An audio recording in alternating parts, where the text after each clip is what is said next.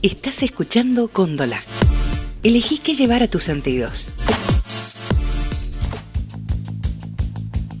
La consigna es no los liberen y es un pedido directo al poder político para que no liberen asesinos feroces, violadores, algunos de ellos reincidentes. Evitemos algunas mentiras. La primera, no es el gobierno, es la justicia. Dos, no es libertad, es otorgar prisión domiciliaria. Tres, no es masivo. ¿Y saben qué pasa? Yo no me enteré hoy que la justicia odia y se caga en las mujeres. Las feministas lo sabemos y denunciamos hace bastante tiempo. Y de repente vienen tipos que me desean explícitamente la muerte todos los días a explicarme que yo libero violadores. Me lo explican tipos con fotos de perfil de Videla. Lo explican medios de comunicación que jamás han puesto una portada con un femicidio ni con una de nuestras movilizaciones pidiendo justicia. ¿Todos estos son ahora los abanderados de nuestros derechos? ¿Es esa su preocupación? Sigamos denunciando las miserias de la justicia hoy y defendiendo a las víctimas que están expuestas. Pero también sepamos que no siempre es expreso por villano y están dando a entender que toda la gente que está en la cárcel se tiene que morir. Que ese debería ser el castigo y anímense a decirlo así en todo caso.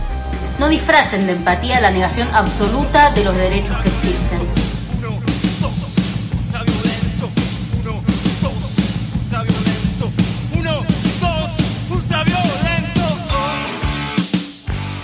Bienvenidos a todos, arrancamos otro podcast. Sí.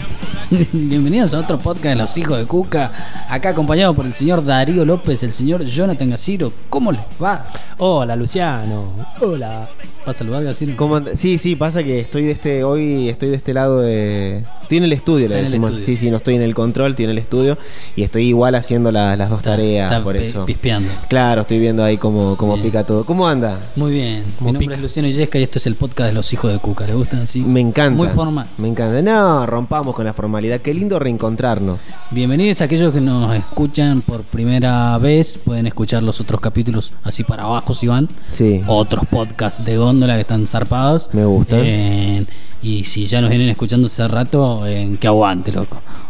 Que aguante. Gracias. Merecen un premio. Le decimos a la gente que hoy vamos a hablar de las cárceles, de todo el debate. Este Qué quilombo que hay. El lío que hay, sí. Ha traído un informe muy completo el señor López, No. eh, en Gaciro también. Y vamos a tener una nota con Julia Satreari, militante de la Cámpora. Bien. Y es profesora de letras que da un taller de narrativas eh, en el, el centro universitario de Devoto, de la cárcel de Devoto, en, en Buenos Aires. Es, es, eh, egresada de la UBA, así que va a ser una muy linda charla.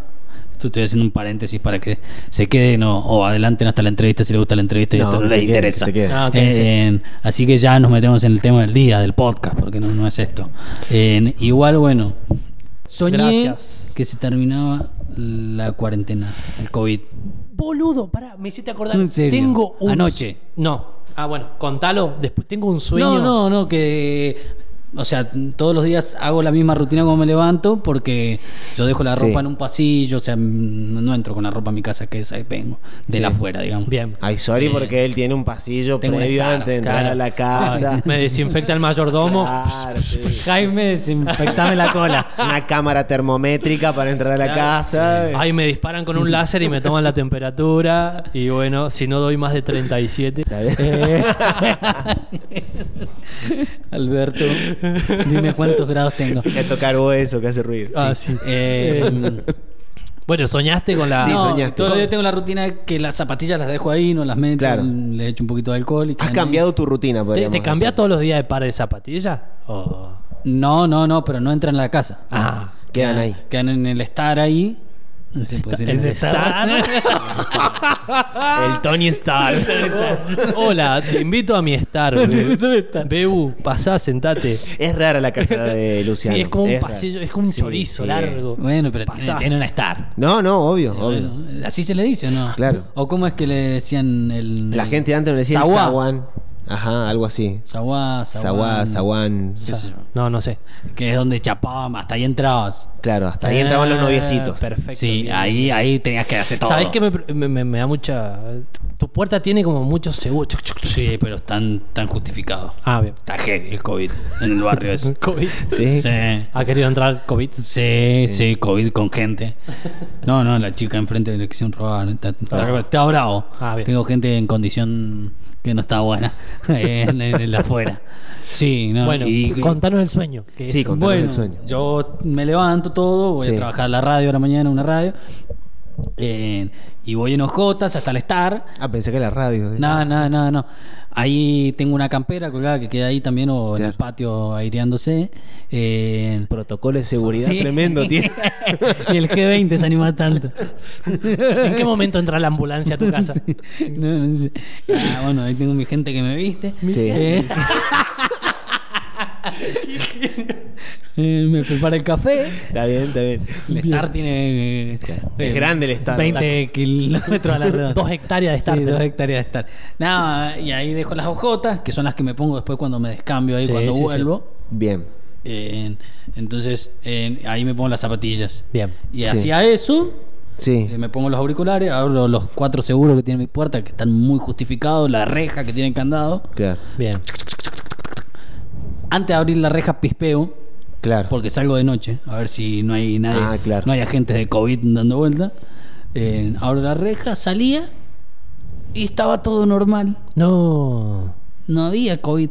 Ah, ah, me está contando el sueño. Claro. Yo recién- Yo recién Ah. caigo que Sí, sí, digo, sí, ¿cuándo se duerme? ¿Cuándo Claro. sueña? No, es como las películas. Claro, claro, De repente está en el sueño.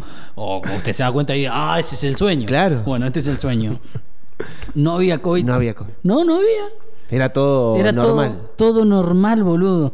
Y salía caminando, oh, porque me pongo el barbijo, también tengo barbijo, dos barbijos tengo.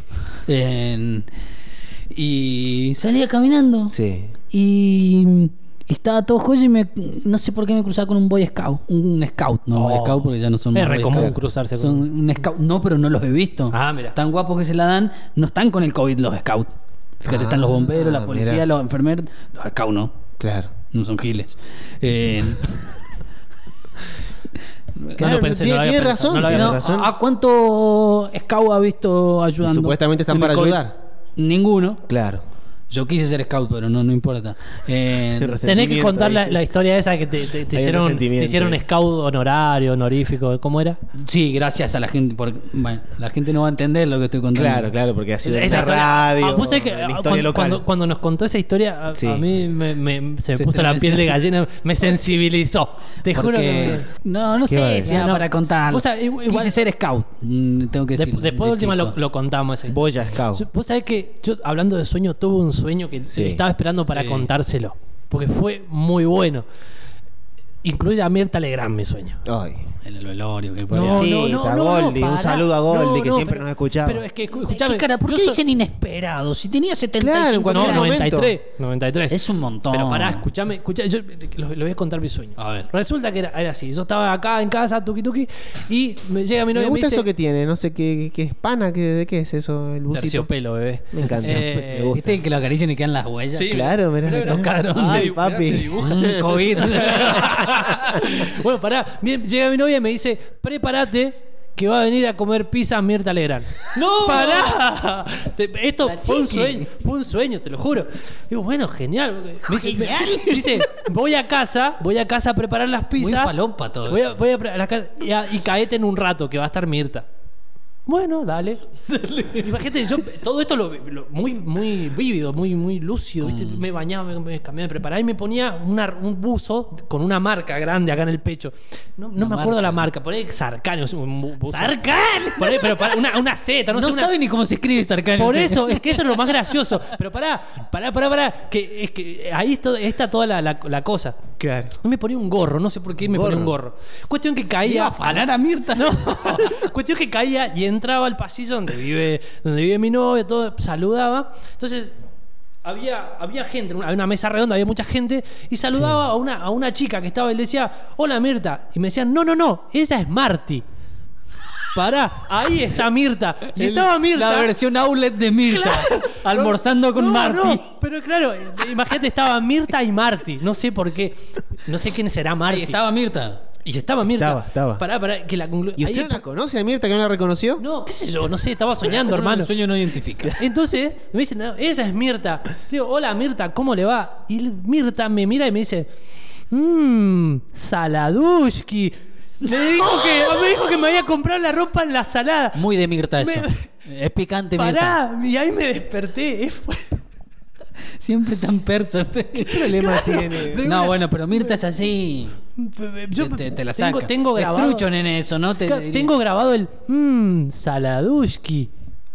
Fin del sueño. Fin de- ¿Por qué sueña con Mirta? Ah, bueno, todos soñamos con Mirta. No, no. ¿Usted no, no, no ha soñado con Mirta? No, con Goldie. Ah, Con los muertos no se mete. No, pero estaba viva en el sueño. No, No, pero yo no no, sabía que existía Goldie, por ejemplo. ¿Cómo no vas a ver? Sí, no. Ah, sabía Eh, que había una hermana, pero no sabía que. Pero todos hemos soñado con Mirta alguna vez. Eh, no importa. Pero nunca los, los bardeó por cómo están vestidos.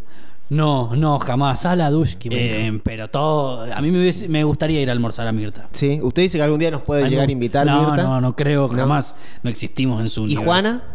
Juana quizás. Juana quizás, vio que ahora se está haciendo cargo de los almuerzos. Y viven como 96 años, así que ella va a llegar a los 93. Tenemos chance. No sé Sí. si nosotros vamos a estar vivos. y si haremos algún mérito. Si sigo comiendo como Sí. estamos comiendo, no. Pasa creo. que Mirta, qué sé yo, tendríamos que manejar un Falcon verde. Claro. Sí, Para no. que entremos todos, dice usted. No, para que te invite. Ah. Es muy fan de. De esas cosas. Sí, del óvalo. Mm, Ah, Saladushki. Saladushki te dice. Llenó una boina. Una gorra. ¿De qué? Por eso él se puso gorro. Sí. Porque le iba a ver, entonces se puso una gorra, un gorro. Un sombrero era. Un, Bueno. No sé, no me Un acuerdo. sombrero que era. Dactari, ¿quién era? Me encantó. Me marca, me marca la hora. 10 minutos ya. Marca, marca, bueno. Eh, Vamos bueno, cerrando. Sí, sí. Otro día voy a contar lo del Boy Scout. Por favor. Por tenés que. Porque los dos, López y yo, conocemos esa historia.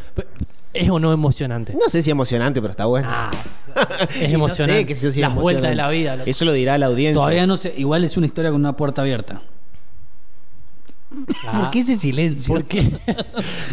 Si tiene una puerta abierta. Está bien, Ah, está bien. Porque no- todavía no la concreto. Claro, el. To- todavía no soy scout. Claro. Yo quería ser scout y todavía no soy scout.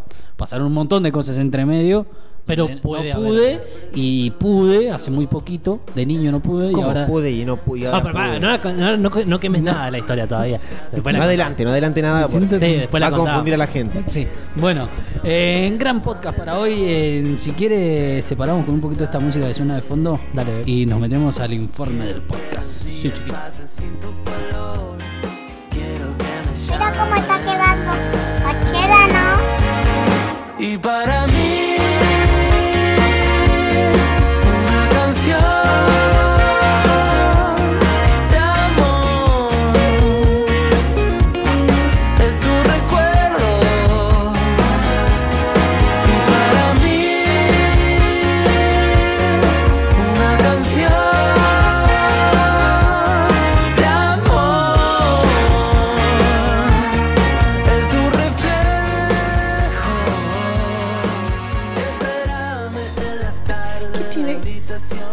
Reina. No. ¿Qué tiene de fondo?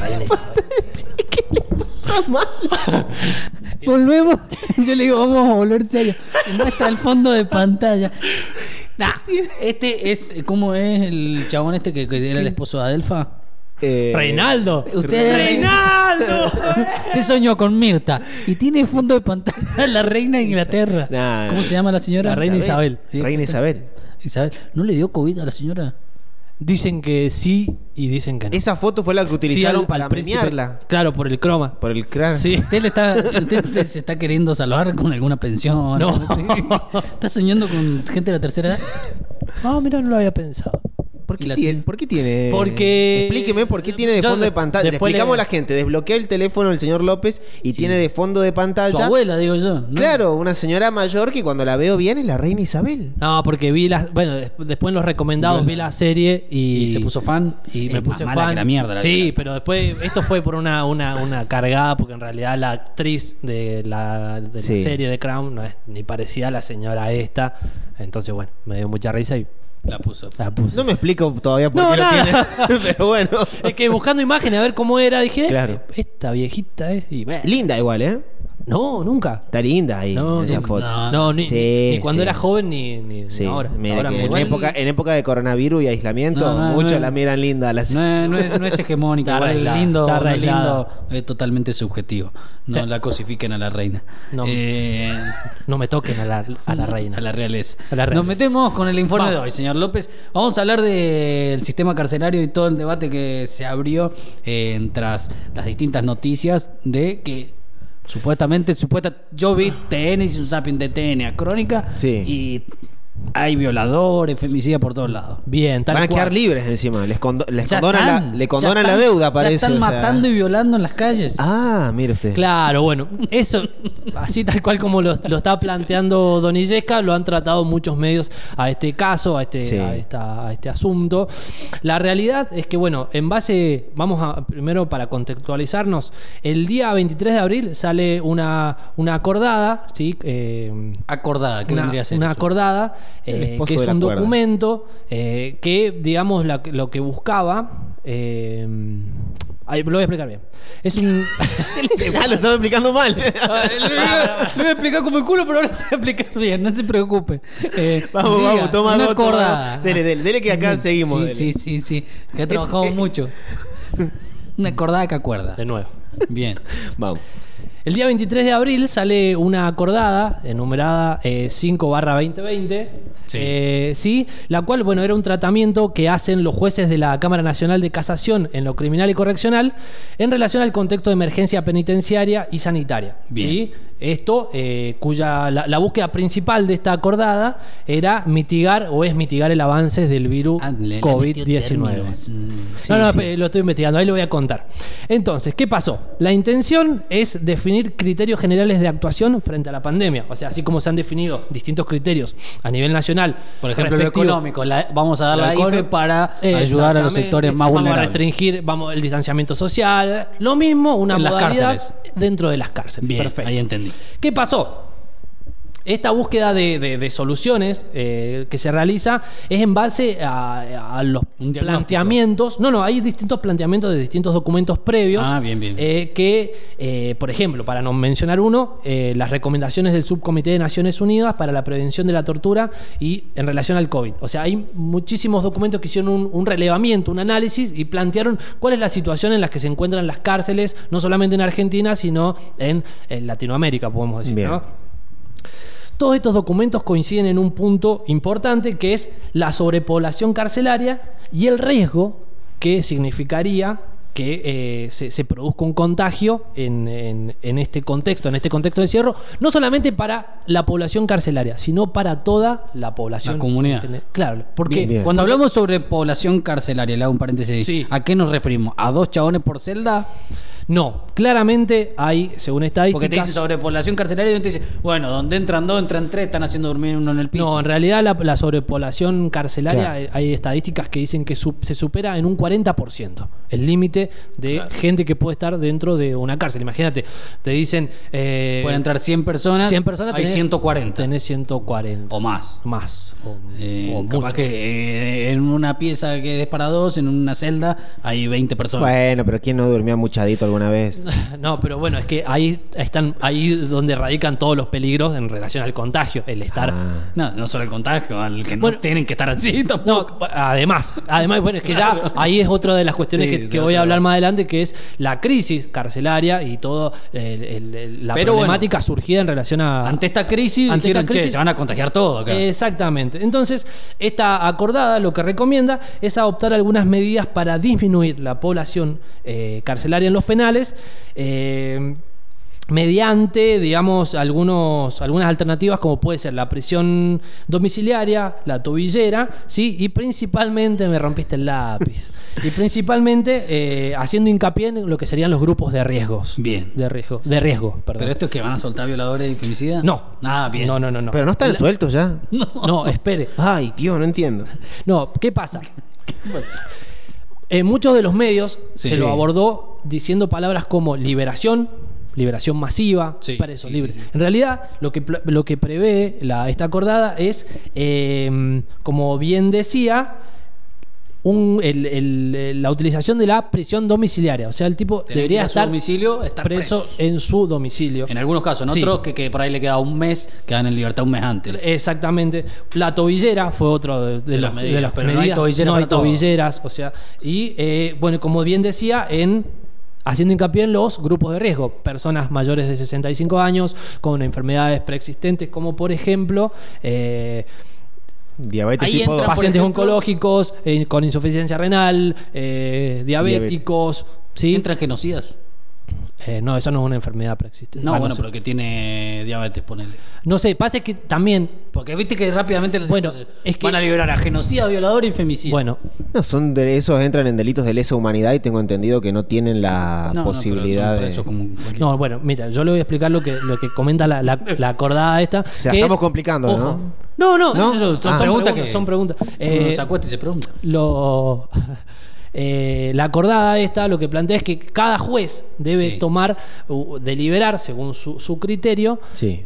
eh, ¿Qué- y en, qué torno al pedido de, la- de las personas o en torno al, al- al número de, de- de- de presos, cuáles pueden ser liberados según su criterio. Pero, a mí Hasta acá establece- pero no dijeron que era el presidente el que los no, liberaba. No, son los jueces. A mí Hasta me acá- gusta porque se pregunta como Fantino, como si no supiera. Y como ¿No si yo te la fuera a presidente que contestar? liberaba. Pero los No, canales bueno, dicen que el esto gobierno lo- está liberando los presos. Esto a grandes rasgos es lo que prevé sea, la acordada. ¿sí? El título era Ahora, Alberto Fernández libera genocida, femicida y violadores. en relación a Todo- este, todo falso. Claro, bueno, en relación a este documento es donde ahí nosotros buscamos hacer este, este puntapié para abordar el tratamiento que se hizo de los distintos medios, de todo lo que se habló y de muchos conceptos erróneos que se utilizaron. No sé si queda claro Sí, qué es sí, lo que sí, prevé la, la Hubo un procedimiento legal antes que era esta acordada en la que decían, bueno, vamos a tomar medidas ante la pandemia para descomprimir un poco las cárceles porque va a ser un foco de contagio muy grande que En- va a perjudicar a toda la sociedad, no solo a las cárceles.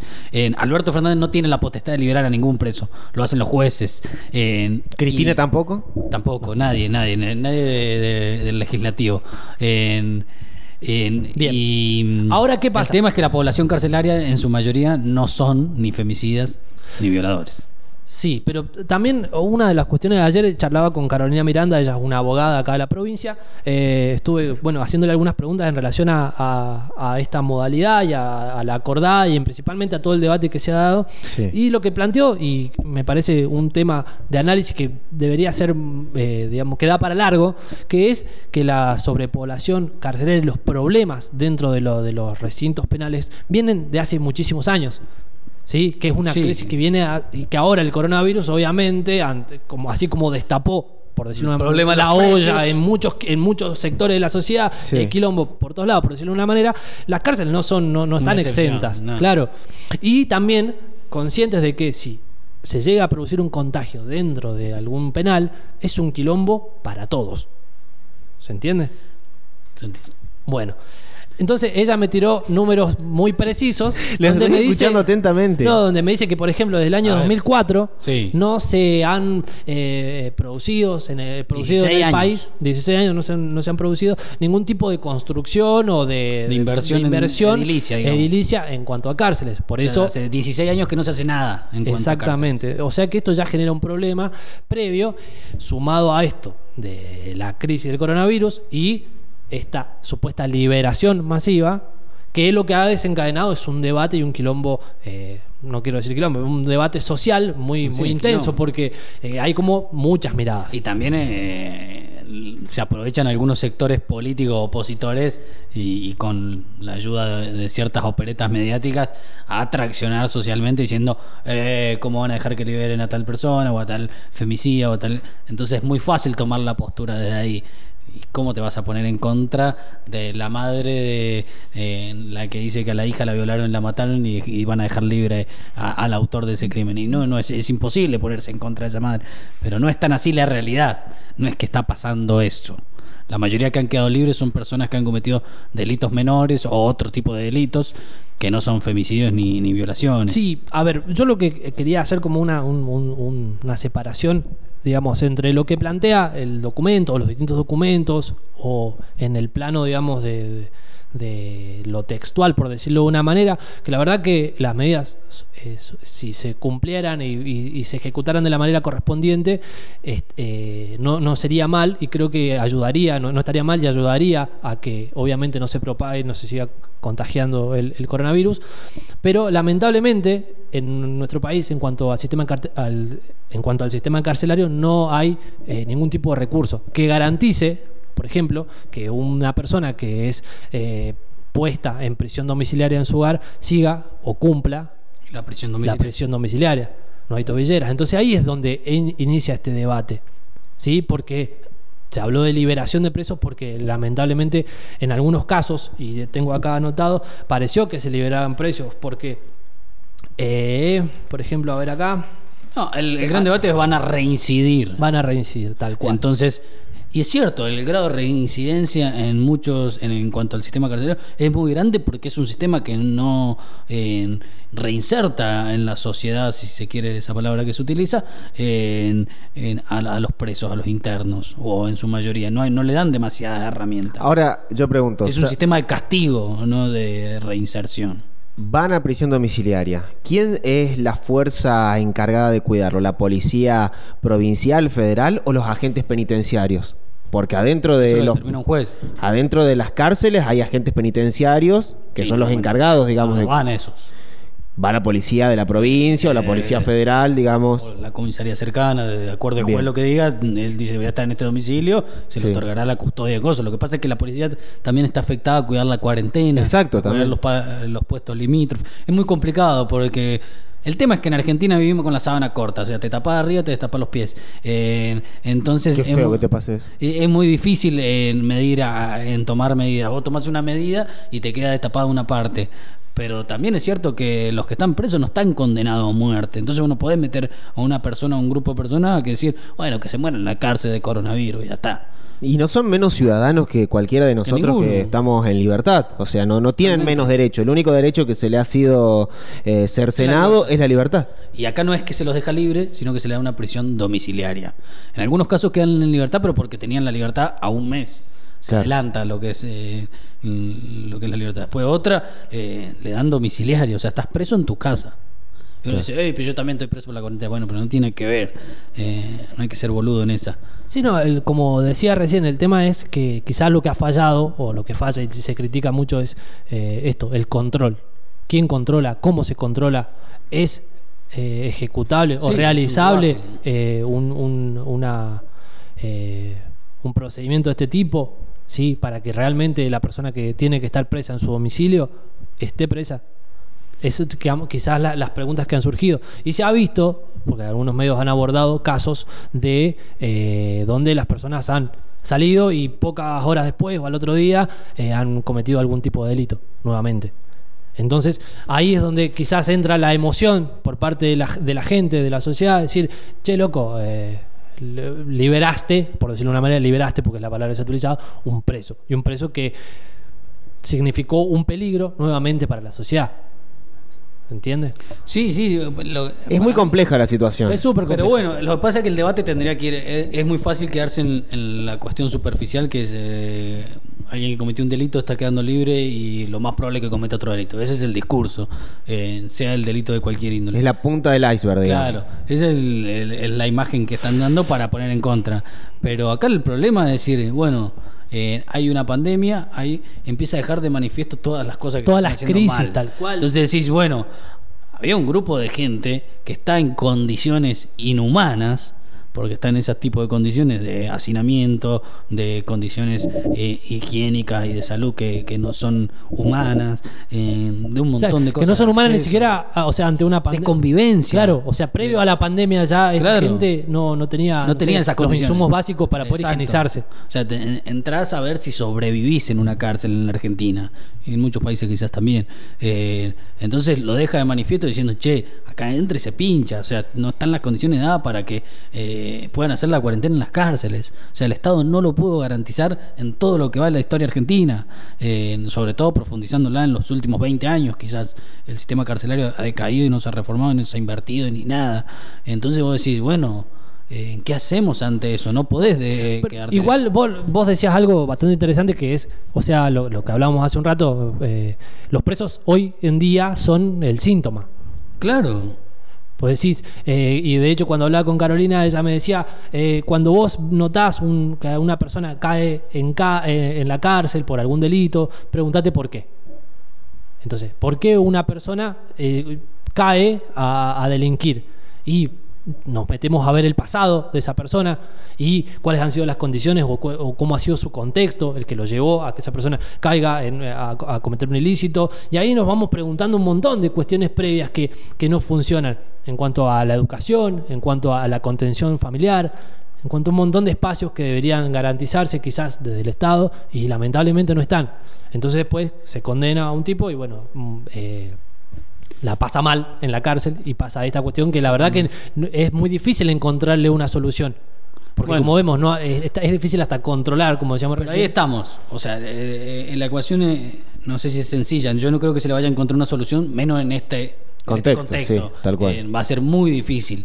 Pero la ecuación es fácil, es lo que dice Darío. Eh, antes de que una persona delinca, hay un estado ausente. Después que delinque, sigue el estado ausente. O sea, la ecuación, eh, el que no aparece nunca es el Estado, porque no aparece dentro del sistema penitenciario y no aparece antes en la sociedad porque eh, no llega a los sectores más vulnerables y no le llega con la contención, con la educación, con las condiciones. Hoy vemos la Villa 31 eh, que no tiene agua eh, y que contagiarse de coronavirus parece muy fácil y muy sencillo y porque las condiciones en las que vive, que no tienen urbanizados sus espacios, te contagias mucho más fácil y cuando no podés tener agua ni para lavarte la mano, ni para tomar, ni higienizarte y probablemente te contagies si hay casos eh, comunitarios. Bueno, eh, esa misma gente, todos los sectores vulnerables son los que están expuestos a la ausencia del Estado. Sí.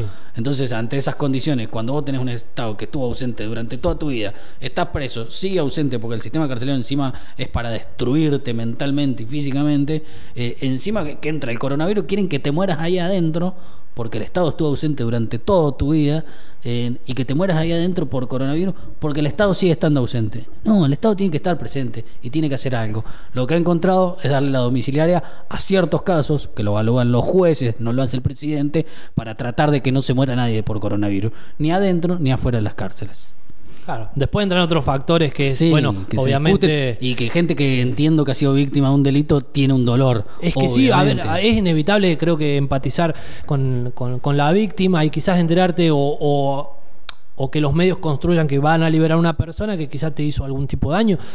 Yo, para Sí, mí, supongo que debe muy ser heavy, debe ser muy, muy doloroso. doloroso. Pero las leyes no se hacen a partir del dolor porque es muy difícil gobernar a partir de, de- de casos puntuales. Se hacen una cuestión social, general, eh, se hacen para legislar a partir de ahí. Entonces eh, no, no se puede impartir justicia ahí, ni los medios pueden poner, decir, ¿por qué van Bueno, a liberar violadores y ponen a la madre contando En la relación a esto que vos decís de los medios, que quizás fue a una de las cuestiones que, que me interesó mucho, el abordaje que hicieron muchos de los medios, ¿sí? Por ejemplo, eh, retomo la, la charla con Carolina porque me pareció muy interesante y es- creo que se me van quedando algunas cosas afuera porque, bueno, me Sí, voy no, olvidando, pero me decía, está, es un, un término equivocado que se ha utilizado, es la liberación, liberación de presos, no se los libera. Después, obviamente, si hay fallas de- dentro de, de este sistema, eh, bueno, eh, dependerá de otra, de otras, de otros factores, sí, pero no es una liberación. ¿Sí? no quedan libres. Claro, van a una prisión domiciliaria, hay, bueno, eh, en cuanto O a los- deberían. o deberían O ir, deberían ir. exactamente. Después hay fallas, lamentablemente, sí. Y, eh, bueno, en relación a la cuestión de los medios, de cómo lo abordaban, encontraba un informe entre varios que titulaba, yo le, le comento, A ver. cinco presos que quieren o pueden salir. Sí, así, tal cual. Es el que yo vi. Pero pará, pero entonces esto lo que hace es meter miedo, porque imagínate, Sí, decían, sí, sí. dentro de ese listado estaba, por ejemplo, Robledo Puch, No. el padre Graci, No. Ricardo Jaime, los hermanos Esquilachi, Lázaro Báez, Nair Galarza, por ejemplo. Eh, por ejemplo, entonces, ¿qué pasa? ¿Qué pasa? Eh, ante esta cuestión, ¿qué hace? Yo lo que veía son casos que se mediatizaron y que fueron muy polémicos dentro de la sociedad, que generaron esta cuestión de pararte de un lado del otro. ¿Sí? Porque vos decís, por ejemplo, eh, los hermanos Esquilachi, hay, hay gente que dice, no, no, no puede ir en Cana Baez, eh, todo esto es. No sé, Una hay- opereta política. una y después está el otro sector que dice, sí, se la chorearon toda. Entonces, vuelven a traer estos casos para esto, para generar un debate que no lleva a ningún lado, que nos peleemos entre todos, lamentablemente no. saquemos los ojos y no, no sirve para avanzar, ¿me entendés? O que dicen, hicieron esto para que Vudú quede libre. También. ¿Usted dice que los medios están haciendo una nueva grieta? Olvídate, el- Y- la nafta y- de este sistema que está en crisis, que es este capitalismo salvaje, democrático, eh, zaraza. Bueno, eh, muy completo, señor López. Lo felicito. ¿Le quedó algo pendiente? No, no, gracias. No, No. no, era Lo eso. vi con ganas de seguir. eh. No, Sí. estaba leyendo, pasa que Sí. me voy olvidando algunas cosas, pero bueno, la verdad que me pareció un tema, o sea, que la verdad que está en en auge y ha generado, como decía, una polémica donde todos nos, nos tomamos, digamos, el, el lugar para opinar. Y hay mucho, mucho rechazo y mucha gente que está muy enojada. Y como digo, ent- eh, es entendible el enojo porque si te parás del lugar de, de la víctima, y la verdad que no sé si es eh, eh, linda la sensación de sentir que un tipo que te pueda haber, que te hizo, que te pueda hacer daño, esté libre. O volvemos a cometer el error de decir libre. O, sí, claro, que, o que esté en su casa o que esté cerca de tu casa. Tal cual. Bueno, nos metemos con la entrevista si quieren y seguimos con este tema. Así que vamos a charlar con Julia Satrearia, en, militante de la Cámpora, es profesora de letras y bueno, ella es tallerista en contextos de encierro en- a través del programa de extensión de la UBA, de la Facultad de Filosofía y Letra. ¿Cómo te va Julia? Muy buenas tardes. ¿Qué tal? Buenas tardes. Bueno, Julia, eh, muchas gracias por tu tiempo. Bueno, contarnos un poco. eh, todo esto vimos a través de, bueno, de una publicación de, en las redes sociales de la Cámpora, en una mirada muy interesante, o otra mirada por lo menos, que no aparece tanto en los medios a la hora de debatir el sistema carcelario y a la hora de debatir también y hablar de, los presos como personas también. Y, y bueno, eh, y también el laburo que haces vos de ahí en el contacto con ellos y demás. Eh, queríamos tener tu mirada y la mirada de ustedes como organización respecto al tema. Sí, un poco a lo que apunta el comunicado y que nos parece importante es justamente poder discutir eh, una difusión que hubo desde los medios masivos y quizás hegemónicos que entendemos intentan generar un miedo y, y eh, como se dice, este distorsionan un poco la realidad. En principio la medida que se pautó es para delitos leves y también a veces hay una concepción un poco extraña sobre las personas que están presas. En muchísimos casos eh, son personas que no tienen condena firme, la mayoría de las personas que están presas están presas por delitos que tienen que ver con atentar contra la propiedad y no contra las personas. Y desde ese lugar el rol de la educación es muy importante y, y eso nos compromete como universitarios y universitarias. La UBA tiene un programa de educación en cárceles hace muchos años y entendemos también que eso implica poder aportar otra mirada hacia la afuera de lo, de lo que conocemos y, y llevar también otras cosas adentro. Está bueno lo que decís eh, en cuanto a, a quiénes están dentro de la cárcel y por qué, porque de repente uno prende los medios, los noticieros, en las redes sociales y parece que era liberar violadores, liberar eh, femicidas, en reducirlo solo a, a esa perspectiva. Y esto rompe con un poquito de eso, decir, che, no, no es así, hay otra cuestión en la cárcel, hay otra gente que está por otras cosas. Sí, eso es algo a plantear y me parece que también un poco a, a correr la mirada también de, de quiénes están presos y quiénes no y qué tipo de delitos nos encontramos en la cárcel y qué tipo de personas también, digo, eh, la población carcelaria está racializada, si se quiere, como dice Rita Segato, y también eh, atravesada por una cuestión de clase. Digo, eso está bastante presente. Obviamente que después hay todo otro problema que tiene que ver con el Poder Judicial, cómo acciona, qué considera delitos leves, eh, qué pasa también justamente con, la, con el tratamiento de las cuestiones que tienen que ver con violencia de género. Digo, ese es todo otro problema eh, que está bueno pensarlo, pero bueno, también es aportar una mirada un poco más compleja y no tan simplista como pensar que primero que el ejecutivo, digo, este el hashtag de Alberto Isla violadores está como eh, es problemático en cada una de sus, estructuras, digamos, no es una función del poder ejecutivo como el presidente se encargó de, de decir en varias ocasiones. Eh, no está pautada la liberación, sino que tiene que ver con otorgar prisiones domiciliarias, otro tipo de salidas, pensando en justamente eh, poder solucionar el problema del hacinamiento en las cárceles, que es bastante fuerte y en el contexto de la pandemia es un riesgo muy grande eh, para la vida de esas personas y también para para todo el sistema de salud y eso nos termina implicando a, a todas las personas de manera directa o indirectamente este y que no se les otorgó la libertad a violadores específicamente, sino que al revés, la acordada por lo menos iba en otro sentido. Insisto, después hay otra vez eh, una complejidad con lo que respecta a cómo se maneja el Poder Judicial. Eh, también nos interesaba charlar como bueno, en das talleres eh, de narrativas en la cárcel, contextos de encierro.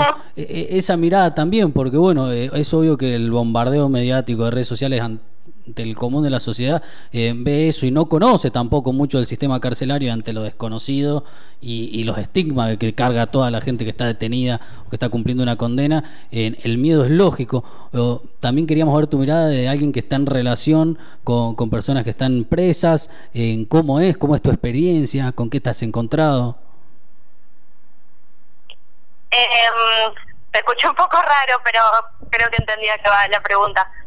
Eh, no, en general, por lo menos mi experiencia de más tiempo fue en el Centro Universitario de Devoto, que es el centro universitario en contexto de encierro más antiguo de Latinoamérica, y que tiene mucha tradición y en ese sentido, digo, construyó sus propios marcos de convivencia. Eh, entonces la experiencia es muy interesante porque también los centros universitarios, los espacios educativos dentro de la cárcel eh, suelen conformarse también como espacios de resistencia, donde justamente se, se pueden generar otros intercambios y se pueden dar cosas diferentes a lo que significa estar todo el día en el pabellón o estar subsumido a las lógicas del servicio penitenciario, que son bastante crueles y bastante opresivas. En ese sentido, lo que tiene que ver con, con fomentar las expresiones artísticas, digo, más allá de la cursada de carreras, que eso está buenísimo y es un componente fundamental también para garantizar el acceso a la educación superior. Eh, en la parte que a mí me toca, que es los talleres y lo que tiene que ver más también con lo expresivo, eh, tiene que ver también con, con fomentar y fortalecer, eh, bueno, en principio otras habilidades, que muchas personas descubran capaz habilidades que no tenían, eh, y también eso, fomentar intereses en cosas distintas que por algún motivo u otro, que muchas veces, insisto, digo, tiene que ver con, con las posibilidades y los condicionamientos eh, con los que cada cual nace en esta sociedad, eh, no fueron explorados, por decirlo de alguna manera, eh, en otros momentos de la vida. Eh, Es un, tra- es un aporte también a lo que es el objetivo, o tendría que ser el objetivo del sistema carcelario, que es eh, poder reinsertar a una, a una persona en la sociedad. Esto de vos decir, descubrir algo que quizás que le guste, un talento, o motivarlo para otra cosa. Eh, encontrás como que eso cuando van al taller dicen, che, mirá qué bueno esto, yo no, no, no tenía las herramientas. O te encontrás quizás con, con gente que no sabe leer ni escribir. Ujú. Sí, tenemos compañeros que quizás hicieron toda su escolaridad estando presos, porque fue el momento donde pudieron hacerlo, por decirlo de alguna manera. Y seguramente no es, no es de la mejor manera, digo. Eh, esperamos o, o creemos que lo ideal sería eso, poder escolarizarse cuando uno es chico, tener esa vivencia, tener esa justamente exploración de habilidades y un montón de cosas que implica estar en el sistema educativo en las instituciones que, que nos forman como personas y también nos, nos generan vínculos, intereses, etcétera. Este y sin embargo es una oportunidad que muchos aprovechan y, y está buenísimo. ¿Sí? no sé más a dónde ibas, perdón. Ah, no, está bien. Eh, no, eh, era preguntarte también desde tu experiencia de, ingresar a una cárcel, de ver las condiciones en que están. ¿Cómo están las cárceles hoy en la Argentina? ¿Qué, qué, qué contexto tiene alguien que entra a una cárcel? ¿Con quién se encuentra? Eh, ¿Están dadas las condiciones para que una persona pueda realmente rehabilitarse ahí o, o empezar a construir otra perspectiva para decir, che, bueno, en mi vida tiene que ir por otro lado, cuando salga va a ser otra forma? ¿O la verdad que no, no, no suma demasiado hoy entrar a una cárcel? tiene muchas aristas eso que decís, porque por un lado, esto que mencionaba antes, digo, hay una situación de hacinamiento que está reconocida, circuló eh, creo que ayer un- una conferencia de Axel Kicillof dando cuenta de esta situación. Eh, no sé si te puedo decir yo con mi propia experiencia cómo están las cárceles, porque, insisto, digo, nosotros participamos de los centros universitarios, que son espacios donde el servicio penitenciario no puede ingresar, así como la policía no puede ingresar a una universidad, eh, y que están sostenidos en general por las personas que cursan allí, entonces eh, Dios, es bastante distinto quizás que lo que lo que puede ser el resto del penal.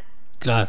Las condiciones son bastante problemáticas, muchas veces te hablo desde mi perspectiva y desde lo que yo me encuentro, por supuesto otra gente quizás te puede dar otras particularidades, pero eh, muchas veces es una lucha, eh, tanto a veces de, de los profes que insistimos para que de hecho los estudiantes puedan bajar, bajar es una manera de decir, pero es que tengan el permiso que puedan circular dentro del penal para llegar a la, al espacio educativo, eh, porque suele haber muchos problemas con eso. Eh, a veces también es un contexto difícil porque dar clases en un penal implica llegar un rato antes, que te revisen la mochila, pasar por un montón de puertas, candados, etcétera. Este, muy distinto quizás a trabajar en una escuela o a dar un taller en otro lugar. Em, y en base, digo, yendo a la otra parte de la pregunta, que es si es posible, hay, hay como términos que se utilizan como resocializar o reinsertar, que también, por lo menos desde el equipo donde yo trabajo, los ponemos en cuestión porque resocializar o reinsertar implica que esa persona ya estaba inserta en el, en el sistema y por algún motivo se salió, digamos. Eh, y la realidad es que en algún punto entendemos que es también, digo, la criminalización de ciertos sectores, eh, la existencia en sí de la cárcel, de un sistema punitivo, etcétera, también es parte de la sociedad Claro. forma parte, no es algo que está exento, sino que forma parte y es muy difícil, entre otras cosas, y esto también me parece que eso es algo que, que está bueno tener en cuenta y que a veces es una de, la de las principales demandas de, de nuestros compañeros y compañeras adentro, es que una vez que salís eh, y cumpliste la condena y pasó esa parte, es muy difícil en el afuera poder sostenerse de otra manera, es muy difícil conseguir un trabajo si tenés antecedentes penales, eh, es muy difícil mostrar un currículum cuando tres años capaz no tenés cómo explicarlos. Eh, digo, hay muchas dificultades a la hora después de salir, digo, eh, objetivas para los que la sociedad podría también ser más inclusiva y un poco más comprensiva también. Eh, todo este laburo que hacen, ustedes son una organización eh, militante política, de un partido político, estar ahí, tener esta perspectiva, obviamente que generan vínculos, obviamente también con, con las personas que están detenidas, ¿te lleva o les ha llevado colectivamente a replantear eh, ciertas proyectos o, o objetivos a la hora eh, de lo político dentro del espacio que ocupan, en- a nivel legislativo y demás? ¿Están trabajando desde ahí? Sí, en realidad el marco en el que damos los talleres es un marco institucional que es de la Facultad de Filosofía y Letras y desde ese espacio participan personas de distintas organizaciones, en general del campo nacional y popular, eh, o que más o menos pensamos parecido, y desde la organización, que en la facultad actualmente es parte del centro de estudiantes, lo que sí intentamos siempre y en todos los espacios es al menos eh, aportar un granito de arena, que a veces parece muy pequeño, pero para nuestros compañeros adentro es muy importante, que es trasladar sus demandas, es hablar, es poder a veces este, hacerlos presentes cuando no pueden estar presentes físicamente. Totalmente. Bueno, eh, agradecerte, Julia, más que nada. Bueno, felicitaciones por el laburo que haces. ¿Cómo decidiste ingresar a la cárcel y dijiste, bueno, eh, soy profesora de letra, quiero eh, entrar a una cárcel y, enseñar lo que sé o compartir mis conocimientos con, con alguien que por ahí eh, eh, no tiene tanto acceso o no tuvo quizás nunca demasiado acceso a la educación o a algunas herramientas? Sie- siempre un espacio que me había llamado mucho la atención y nada, y empecé yendo como, como estudiante acompañada con, con otros talleristas, por suerte muy muy buena onda y muy copados que me hicieron espacio eh, y actualmente también formamos parte de, de un equipo y somos muchos los que participamos. Eh, pero mm, tengo que decir que aprendí mucho más yo de lo que creo que yo pude compartir de mis conocimientos. Totalmente, sí. Eh, Es un proceso Eso que se da de a dos eh, o de a más, eh, que es colectivo. está bueno. Te, te transformó, sentís que decís uh, eh, que cómo cambió muchas perspectivas quizás que tenías o, o no. Yo, mi vida particular eh, fue fundamental para poder justamente resignificar mi carrera, como esto de, bueno, a veces la UBA te propone cosas súper académicas o te prepara mucho para un ámbito de investigación que a veces no es muy fácil precisar en qué consiste. Eh, nada, por distintos factores y yo la verdad que estaba bastante desmotivada con, con la carrera y, y, y mi participación como tallerista en el CUD hizo que nada, que la pudiera resignificar, que la pudiera revalorizar, que pudiera como agregarle otros ingredientes a lo que estábamos haciendo y entender que, que la universidad también puede ser eso, digo, la universidad no tiene por qué ser un lugar de puertas cerradas, llena de eruditos, sino al revés, digo, un lugar que busque brindarse, que busque eh, tejer vínculos, que busque crear una sociedad más inclusiva. Genial, Julia. Eh, bueno, agradecerte, no, no te robamos más tiempo. La verdad que nos gustó muchísimo charlar con vos, que nos contaras eh, esta mirada que es más que interesante. Eh, así que bueno, eh, muchísimas gracias. Buenísimo. ¿Les puedo dejar algunas recomendaciones? Por supuesto. Eh, el programa de extensión en cárceles hace todos los años un evento que es el Encuentro Nacional de Escritura en la Cárcel. Si les interesa, también hay algunas cosas subidas a su página de Facebook. Eh, y hay dos autores que, que me gustan mucho y que leemos bastante y que tuvieron eh, también su experiencia en talleres en contexto de encierro, que son Gastón Brosio y Liliana Cabrera. Y hay muchísimos más, ¿no? Les nombro a ellos que son como quizás este más conocidos, pero si pueden leer algo de ellos alguna vez es maravilloso. Los tomamos. Muchísimas gracias. Un abrazo grande, Julia. Buenísimo. Un beso. Ahí pasaba Julia en Satleari, militante de la Cámpora, es profesora de letra y bueno, eh, da un taller de narrativas en contextos de encierro eh, en el Centro Universitario de Devoto, de la cárcel de Devoto, eh, dentro del marco del programa de extensión que tiene la UBA. Así que bueno, la idea era charlar un poco de, mostrar otra mirada que quizás los medios de comunicación no la muestran demasiado o no la podemos ver. No, no todos han tenido la oportunidad de ejercer quizás un primer contacto con alguien que ha estado preso o, o cerca de un, eh, una institución penitenciaria o demás, o de conocer la realidad que se vive de ahí. Y bueno, es un poco en ponerlos en persona a aquellos que están detenidos por un delito, pero que también tienen derechos y tienen derechos a tener las condiciones dignas eh, para estar en- encerrados o no, según lo que dictamine la ley. Tremendo laburo. Muy buen Tremendo laburo. laburo y me quedo con una de las últimas frases que dijo que eh, ha aprendido más ella eh, Y sí, como persona, creo, y en un montón de cuestiones que, que, que la gente que está ahí adentro en lo que respecta a los contenidos por ahí que pueden llegar a dar propios de la, de la carrera o de la universidad. Y el proceso de aprendizaje es, es siempre eh, en conjunto.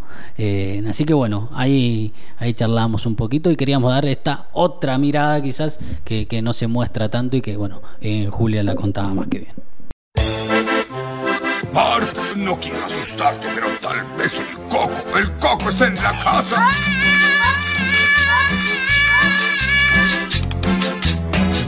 No es el coco. Es mucho peor. Son los hijos de Cuca. ¡Ay! Hay que tapiar las ventanas. Voy por la escopeta.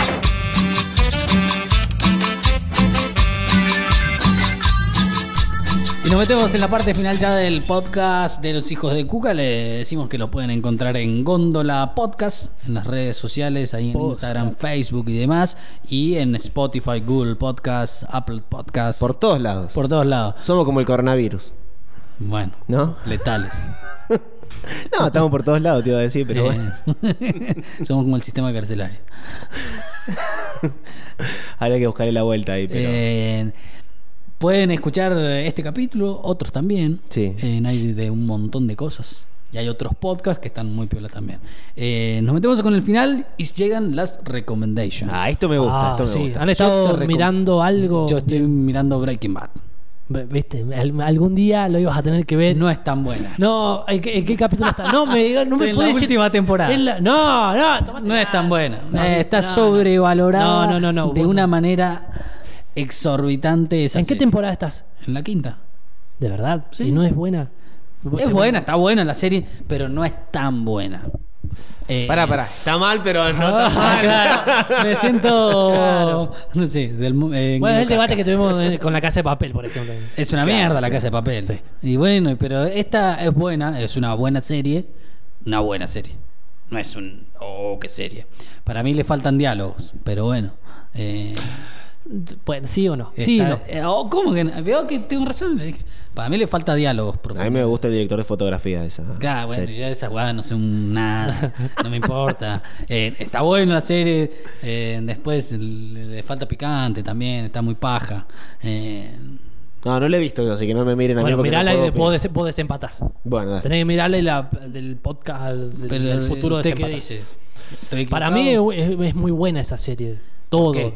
Por cómo arranca la problemática que plantea pobre Walter White y cómo se va. Es lenta, es muy lenta. Y- No, sí, a mí me no, gusta. si es lenta, Es no. lentísimo, a mí me gusta así, tiro, acción, no, no, no, explosiones. no, no lo vas a tener. Tenés alguno que otro capítulo que explota, pero para Y- mí. Y después es yo- como la- es que muy la poco real. ¿Te parece poco real? Sí, sí, muy improbable todo lo que hace. O sea, ha- hacen como un guiño de decir, vamos a mostrar el narcotráfico más real de lo que es, y para mí termina siendo hasta más irreal que ver la serie del Chapo. Ah, mira. Qué sé yo, el Ah, narcotraficante. Yo me- ahora tendría que verla de nuevo. Eh, la Es más que House of Cup. No, ¿No? ni loco, ni loco. No, no le llena. El me gusta son- abrir debate. Ah. yo no vi ninguna de las dos encima. O sea, para mí, House of Cards le Vamos pasa a- el trapo ¡Pará, salvo, hijo de. Ah, salvo la última temporada. Salvo la última Bien, temporada. bien, bien. Eh, que es muy mala que no está el actor principal. Sí. Y para mí ponerle Game of Thrones es más serie que esa. No la vi. Ah, no no. Breaking Bad. Eh, Mad Men es más serie que Breaking Bad. Eh, Esto va a generar Te van a polémica en agarrar el próximo. los- Sí, los fanáticos de fanáticos. Breaking Bad- Sí, pues son Breaking unos Bad nerds, y te van los a- fanáticos. ¡Ah! Vengan de a uno. Vengan de a uno. Esto va a generar Vengan debate. con sus tazas de Breaking Bad, no, me importa. Eh, no, está buena la serie. Bueno, le Pero voy a no tan recomendar otra serie. Está mal, pero no tan Está mal. mal, pero no tan. Y también estoy viendo en Casi Feliz de One Right. Ya la terminé de ver. Es, Es- una miniserie. Sí, Ocho capítulos de 20, 25 minutos cada uno. y, y está mal, pero no tan mal. la otra está buena, pero no tan buena. Esta Bien. está mal, Pero no tan pero mal. no tan mal. Bueno, bien, perfecto. Me encantan esas recomendaciones, no recomendaciones. Yo le traje acá alguna que con un poquito de historia, brevemente. Como recién decíamos, y de hecho al descubrir mi fondo de pantalla se dieron cuenta que todos conocemos a la reina Isabel II, ¿no? ¿Por qué es la segunda? Porque Qué antes feo ya ser de tu nombre Antes hubo un- ahí lo voy, a, lo voy a- La reina Isabel, sí. Sí. le cuento, es una mujer que ocupa el trono de la monarquía británica desde el año 1936. ¿Sí? ¿Cuántos años tiene? Todos. Todos. ¿Más que Mirta? Están ahí. Están, no, tiene- creo que tienen la misma edad. Tienen 93. Eh, año en el que murió su padre, el. eh, Luis. No, el rey Jorge VI. ¿Sí? ¿Por qué estoy hablando de la reina Isabel? Le voy a contar. Claro. no Hay entiendo. una predicción de Nostradamus, ¿lo conocen? Sí. ¿Lo tienen? Bueno, que el, el que escribe las cuartetas, que se asocia que much- ha logrado predecir muchos Que no tiene nada que ver con fenómenos. los cuartetos. No, no, que ha logrado predecir como muchos eh, fenómenos o cuestiones 94 apocalípticas. años tiene. la 94, perfecto Está re bien. del, del futuro. Que hay una cuarteta de Nostradamus que, según la interpretación que se le ha dado, predice un cambio de rey en, el, en, el- en- en la corona británica. ¿Cuáles son las formas eh, para que cambie un rey o una reina en este caso? En- Sí. eh, ¿qué, qué- qué tiene Sí, que sí, pasar? ¿Qué tiene que pasar, sabe? Que se tiene que morir. O tiene que abdicar a la corona. Bien. ¿Sí? ¿Lo tiene qué? Abdicar. ¿Qué vendría a ser eso? Sería como renunciar al, al trono Claro. y que llegue alguien más. Bueno, o sea que en teoría estaría, eh, estaríamos ante una eventual muerte de la reina Isabel en este Oh. año, en este 2020. Bueno, le hago un. Sí. un asterisco ahí. ¿Sabe que se suspendió Wimbledon? Sí. Torneo de tenis que se juega en Inglaterra. Sí. El césped que se tiene que jugar ahora se suspendió por suspendió todo. el COVID. Sí. Bueno, perdieron fortuna, mucha de plata, Sí. pero no. ¿Por qué? Porque tenían un seguro con una cláusula Ah, que sí. cubría pandemias. No me digas. Sí, pero no porque sabían que iba a venir el coronavirus o una pandemia, sino porque en esa cláusula eh, también tiene en cuenta la muerte de la reina. Ah, la aseguradora tiene una mala claro. leche tremenda. Dijo, ¿cuándo van a hacer una pandemia? Bueno, eh, ¿Cuándo se va a morir la así que reina? Le tuvieron que poner un fangote de guita a Claro. Wimbledon. No se murió la reina, pero... Pero bueno. Bueno, en relación a todo esto que estábamos hablando de la reina Isabel, Sí. es que traigo la primera recomendación, que es The Crown. The ¿Está Crown. buena, che? Está buenísima. Pero no tan buena. Pero no tan buena. No, esta es una Mejor serie, una, una serie estrenada en 2016 en Netflix y gana, eh, fue ganadora del premio Golden Globe a mejor serie dramática en ese año. ¿sí? Está muy bueno. A lo largo de los capítulos de la temporada 1, por ejemplo, es muy bueno ver cómo es el camino que atraviesa. ¿Te muestra reina intimidades Isabel. de la reina? Sí. ¿Está autorizado por la reina ese ¿Desde qué edad documental? muestra la reina? Ah. Porque es la historia de la. de la Muestra un, reina. por- un poco de la infancia de cuando. O sea, hace como. Hay muchas actrices que pasaron por esa o no. Eh, ¿No dos. distintas etapas? Dos. Dos, eh, sí. Eh, De hecho, en la temporada en la temporada 3 se produce el cambio. y cambio. Yo creo que para mí continúa esta serie. Porque llegó hasta el año 74. Y para mí hasta que se muera. No, no sé si hasta que se muera, pero quizás hasta un poquito más adelante en el tiempo. Eh, pone, yo tenía mucha expectativa a ver si llegaba al 82 para ver si se abordaba o se tocaba el conflicto Malvinas. Porque hay una cuestión que a mí me parece muy interesante esta serie, que es cómo aborda los diferentes acontecimientos históricos Ah, desde la mirada de la corona o de la reina. ¿Sí? Pero sería la biografía no autorizada, porque me dice que la reina no tiene el aval oficial de la reina. No, de hecho creo hay- había una entrevista que encontré que le preguntan a- al que va a ocupar la corona ahora, no me acuerdo el nombre, no tengo ese dato, y que dice que no lo habían visto por esta cuestión de que Ah. podía llegar a traicionar el espíritu de la corona y que podían estar encontrarse en desacuerdo con la construcción que se hace de alguno de los No es como la serie de relatos. Luis Miguel, por ejemplo, que él dijo No, y no sé, propuso. no la- esa no la he visto, por ejemplo. Bueno, porque es que es el rey, el rey sol. Podría llamarse la corona también. Claro. Bueno, no. bueno, ¿qué le estaba? Ah, me, me, ¿Qué se ríe? me Sí, desvié, ¿verdad? me desvié. ¿No le dicen rey sol? Luis? Sí, sí. Me acordé. Eh, bueno, esto, lo que le decía, es muy bueno cómo narra los vínculos con el príncipe Felipe, Margarita la hermana, eh, cómo la muestran. Así que está bastante interesante para mirar. Son tres temporadas, los capítulos son bastante cortos y está muy buena. Se pone picante si en algún momento. Eh, ¿Hay desnudos de la reina? mala? ¿Es mala la vieja? Y en la temporada, la de la temporada 3 es más mala. La ¿Ha de la temporada. Pasa que la de- ¿Ella ha matado para llegar no, es- no te va a mostrar eso. Y bueno, creo que... que- que- Bueno, mirala, mirala, o sea, yo te, te la estoy recomendando. vos Después me decís. ¿Pero ella era heredera así o la ligó así de pilla? La ligó, la ligó porque su tío abdicó a la corona, mandó, o sea, por el linaje, eh, llega a la corona su padre y ella, al ser la hija mayor, No había un varón, no había no, nada. no había un varón. Uh. Eh, ¿Qué te iba a decir? Y eh, como te estaba diciendo, llegamos hasta el año, con las tres temporadas, hasta, hasta el año 1974. En la temporada 1 se aborda una historia de un personaje que ahí es donde llega la segunda recomendación, que es Winston Churchill. ¿Quién es ese? Winston Churchill.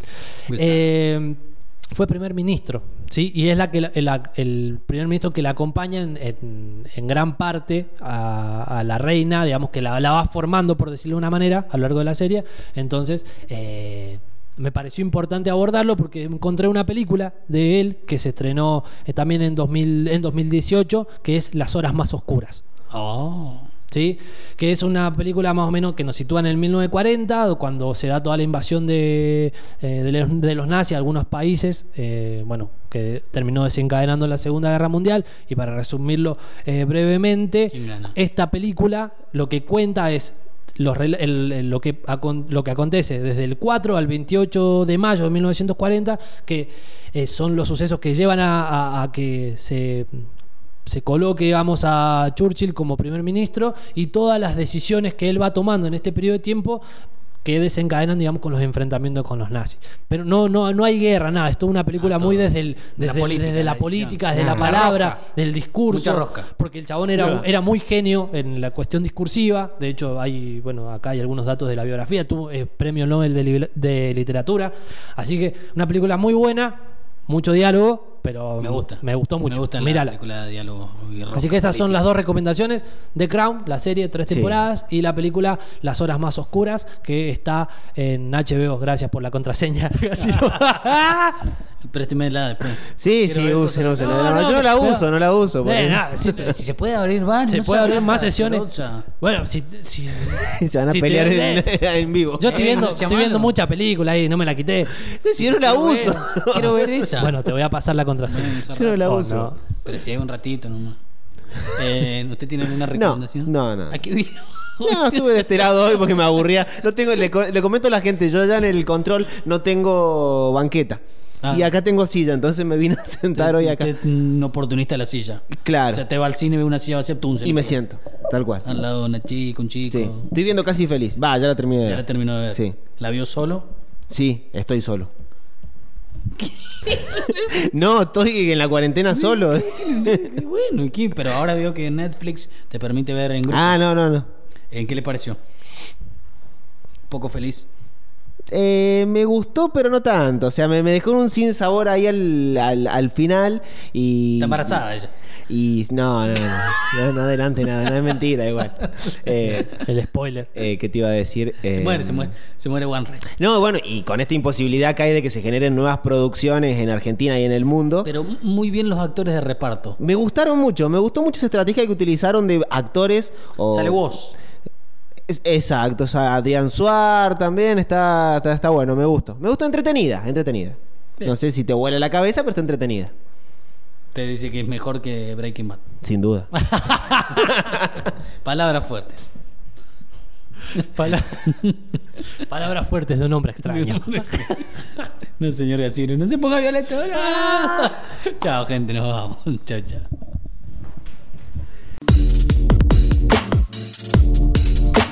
Estás escuchando Cóndola.